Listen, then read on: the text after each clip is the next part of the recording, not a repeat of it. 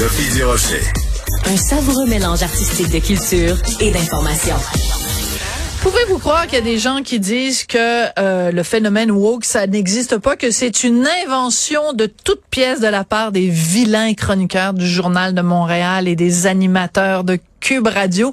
Pourtant, c'est bizarre parce que même en France, en Europe, puis ici même au Québec, il y a plein de gens qui écrivent des livres pour analyser le phénomène woke. Ça doit toujours bien exister cette affaire-là. C'est toujours même pas une invention de l'esprit qui est sortie de la tête de Richard Joseph. Euh, ou Sophie. Hein? Alors, on va parler tout ça avec Sylvain Claude Filion, qui est auteur, journaliste et chroniqueur. Bonjour Sylvain Claude. Bonjour Sophie. euh, je, vais, je vais vous parler d'un bon livre aujourd'hui que j'ai lu, mais j'ai réalisé quelque chose en préparant ma chronique, c'est que le wokisme est très présent dans certains médias, on, peut les nommer, là, le Télé-Québec, Radio-Canada, euh, et il y a beaucoup de répliques euh, au wokisme qui sont publiés sous forme de livres, si c'était sur un autre terrain. Et, je, me suis dit, ma réflexion, c'est que les anti-woke écrivent des livres et les woke brûlent les livres. Ouh, c'est un petit peu un résumé, mais je vous suis là. Je, je, je... voulais un raccourci rapide. Oui, oui, c'est ça, ça. Le mot raccourci est quand, quand même assez juste. Alors, c'est quoi le livre dont vous voulez nous parler aujourd'hui, Sylvain Claude? Écoutez, ça s'appelle La biologie de l'amour. Ça a été écrit par Romain Gagnon. Et ce qui est intéressant, c'est que c'est axé sur la sexualité, euh, l'amour et la sexualité. Alors quand ça parle de sexe, c'est toujours intéressant.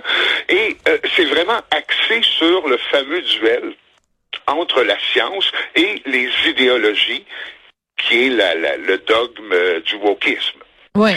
Euh, parce que dans, dans les médias, euh, les médias ont souvent choisi leur position. Euh, il y a des extrêmes qui, qui se côtoient.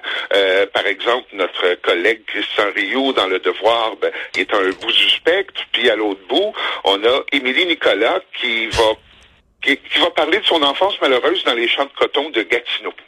Alors, le livre, de, euh, il y a beaucoup de livres, hein, ça vient de sortir euh, le livre dont je vous parle. Et euh, ce qui est intéressant, c'est qu'il vulgarise beaucoup la question scientifique, mais avec presque toujours une dose d'humour. Et c'est un livre qui est très documenté. Il y a, presque 400 notes de référence. D'accord pour justifier les propos qu'il tient. Alors, quel est son propos, justement? Quelle est sa thèse ou enfin, parce que quand on écrit un, un, un essai, en général, ça peut se résumer en, en une phrase et cette phrase contient un parce que.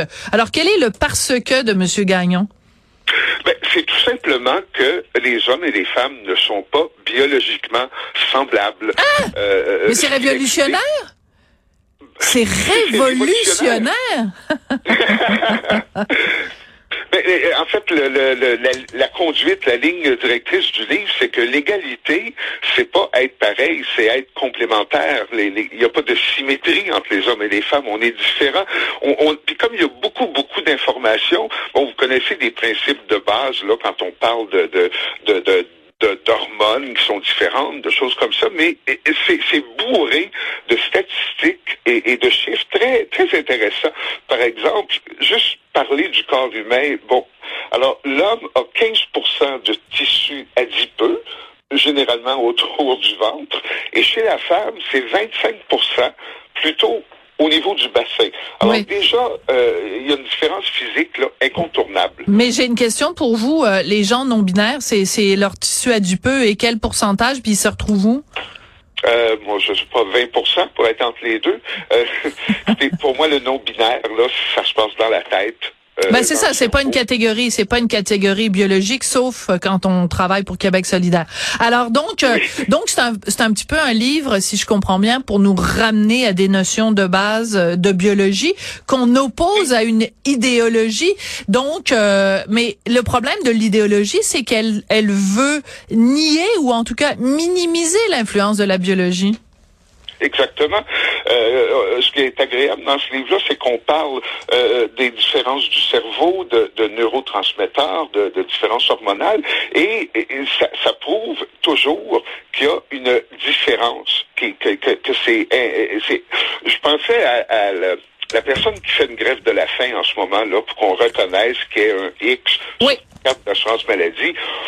Euh, il doit se classer dans les 112 genres que M. Gagnon a recensés, il les nomme pas tous, mais il y a la référence, euh, c'est comme revenir à, juste la bonne vieille logique de toujours que les hommes fonctionnent d'une façon, les femmes de l'autre. Vous savez, la théorie qui, est très établie, que la femme veut choisir un partenaire avec beaucoup de soins pour essayer de produire le meilleur rejeton, tandis que l'homme, lui, a besoin de répandre sa semence à tout vent pour se reproduire. Ouais. Alors, je rappelle le titre du livre, donc La biologie de l'amour de Romain Gagnon. Euh, très intéressant. Merci beaucoup, Sylvain Claude Filion.